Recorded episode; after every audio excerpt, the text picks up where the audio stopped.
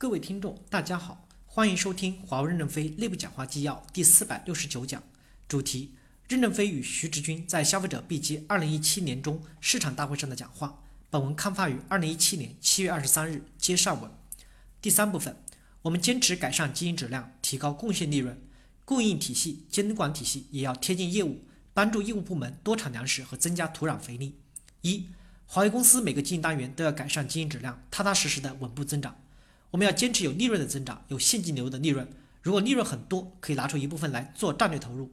有代表处说目前做不到那么多利润，还希望增大投入，那你应该去和艰苦地区的兄弟们商量，让他们多赚点钱，帮助给你，让你成为拿破仑，看看他们是否愿意。也有代表处说他们的流程变革做得很好，为什么不产粮食？变革的目的就是为了多产粮食。所以，第一，希望产品线总裁不要再去发布会上跳舞，扎扎实实的做产品做好。这才是最根本。我们都是理工男，这些事情让 market 去做就行。消费者业务今天发展起来了，就是因为不断的在提高产品质量。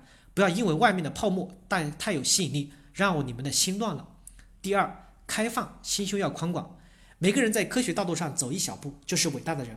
不要总是追求原创发明、自主创新，不要担心工分被别人分走。关起门来自己干的人，那才是渺小的。只要你是带头人，光荣就是你的。只要你心胸更开阔，世界更是你的。二，供应链必须要有业务的战略洞察能力，对各方面正确的估计，应对风险。华为机器坚持对产品出厂质量把关。我们认为终端有三大风险：第一，库存的风险是最大的风险；第二，供应商的风险，供应商一直要求同一个零部件要有两款手机使用；第三，质量风险是最典型的风险。我们如何来看清这些风险？第一。供应链必须要对业务战略洞察，对各方面有正确的估计。如果只坐在房间里面敲着算盘，可能永远都敲不明白，因为不明白战争。目前终端有二十一款机型，要管住呆死物料，控制备料，那么要把备料除以二十一才安全。而苹果手机只有一个模款式，则可以把库存扩大二十一倍。款式越多，绞索越多，构建死亡的基础就是库存。如果某一款手机的零部件备料少了，供不上货，备料多了，这款手机一旦出现问题，又可能导致死亡。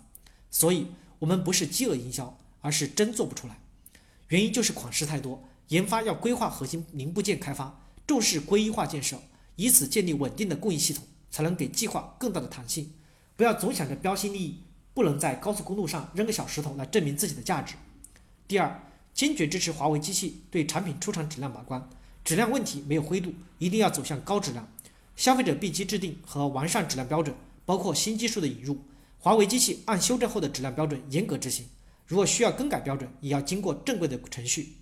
三，三项中央集权、资金管理权、账务管理权、审计权的监管体系垂直深入消费者 B 机内部，建立起边界，充分下放经营权。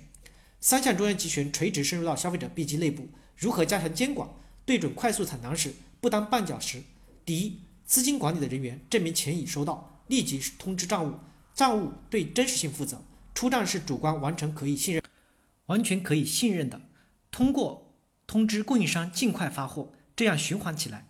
第二，对于申请的费用，按照预算及时拨付，事后追溯，这与主观没有矛盾，应该是分担了责任。第三，审计人员也要懂业务，好好学习国际商法，支持业务作战，不能在执行中去摸索学习，这样的监管体系才受业务部门的欢迎。